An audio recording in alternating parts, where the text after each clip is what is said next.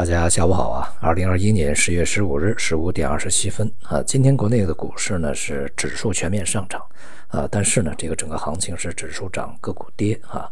因为下跌的个股是远远的高于上涨的这个个股的数量啊。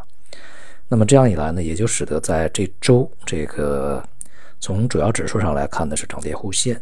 那么大盘以及这个创业板啊这样的一些股票呢是上涨，而中小盘呢是下跌，那么也就使得呢这个整个的风格啊与节前啊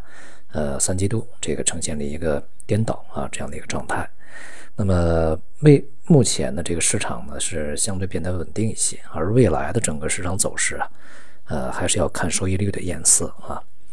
呃，收益率呢，它在上涨的过程中不会是急速的上冲啊，因为现在看起来呢，虽然说这个通胀啊有继续上涨的这种风险，但是呢，这个还没有啊特别快的那种夸张的上行。那么同时呢，这个像通胀数据呢，也在过程中呢会有一些反复。那么因此呢，对于这个未来啊加息的一个速度啊力度啊。呃，都还是有一些保留啊，市场也会在这样的一个状态下呀忽左忽右，那么因此呢，也就使得这个市场呢会呃震荡的会呃更加的频繁啊，也就是反复啊，呃上上下下啊更加频繁一些，但总体而言重心下移啊。不过与此同时呢，通过前边的一些比较剧烈的调整啊，那么一些行业板块呢也重新啊具备了这个再度配置的。一个这个比较合理的一个价值啊，当前来看呢，就是整个的未来的发展呢，可能还会偏这个成长啊，而这种成长呢，并不是之前那种强概念的成长啊，而是未来整个行业它受到政策呀，这个和大的一个这个环境啊，国际也好，国内环境啊啊去支持的这样的一些这个行业板块啊。呃，像这两天，那么有一些这个行业板块，它调整完了以后啊，调整幅度并不大啊，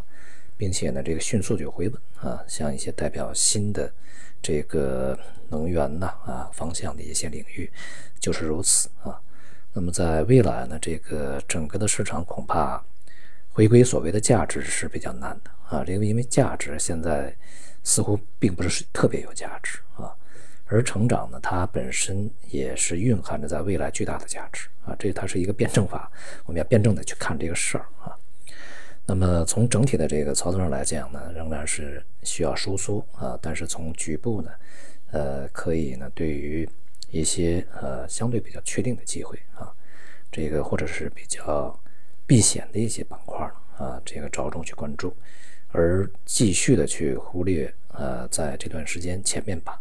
这个一度呢反弹比较猛烈的一些啊，这个所谓的价值股，呃，同时呢，像资源类，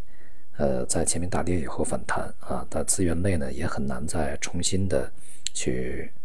呃具有一定的这个具有长期的这种上涨趋势，这也比较难啊。这个它并不代表未来整个经济的大方向。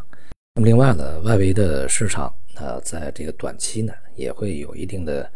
稳定啊整固。这也对整个的这个市场的气氛呢，呃，形成一定的这个安抚作用啊。虽然说它这个未来的下跌还是要跌，呃，但是这个它节奏没有那么快啊。所以呢，这个我们说市场嘛会逐步的稳定下来啊。这个这段时间看起来就是稳定下来了。那么稳定下来以后啊，超跌的板块呃会反弹，甚至呢还可以这个继续的再有一轮啊上升的这个行情出现。呃，所以呢，大家可以精挑细选啊。好，今天就到这里，谢谢大家。